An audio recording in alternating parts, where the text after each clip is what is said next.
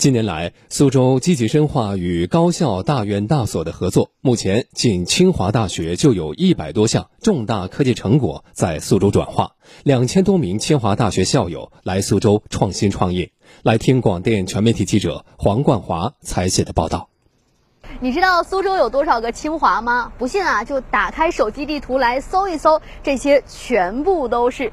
目前呢，清华大学已经在苏州设立了十二个科技创新载体和研发平台，这也是全国地级市当中最多的一个城市了。大家看我身旁这一片橘红色的楼群啊，这就是我们今天要寻访的第一站——清华大学苏州汽车研究院，这也是清华大学第一次面向特定产业的专业派出院。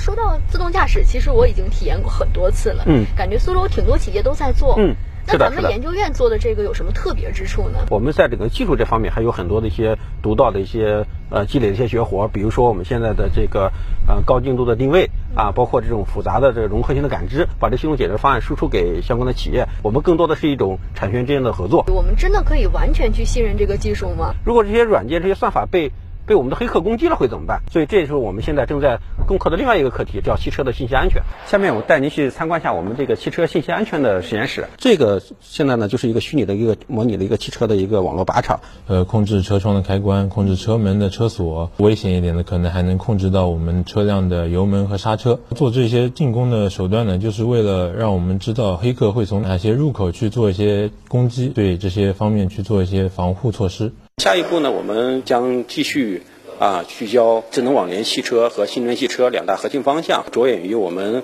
苏州市汽车产业发展的需要，逐步在我们苏州构建一个这种高科技成果涌现啊，然后高端人才汇聚和呃高级科技企业云集的这么一个汽车硅谷。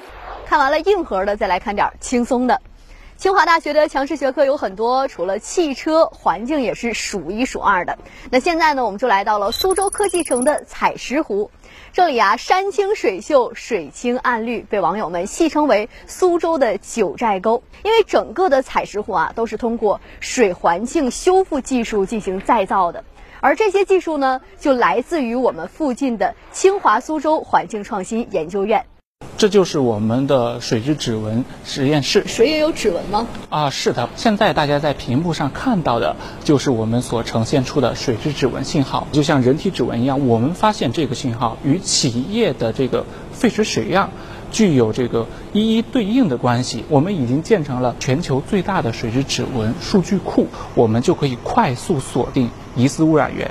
实现这个快速的、精准的排查，比如像太湖金属港，我们的设备呢就在那边二十四小时运行，来保障苏州人民的饮用水的安全。整个研究的定位实际上就是要把我们的学校的科研成果来很好的进行技术示范和验证，最后形成产业化公司推向市场。近五年，我们已经形成了三十四家产业化公司。环境是面向实际问题的，那在学校里面解决不了这个问题，我们在狮山、在七都。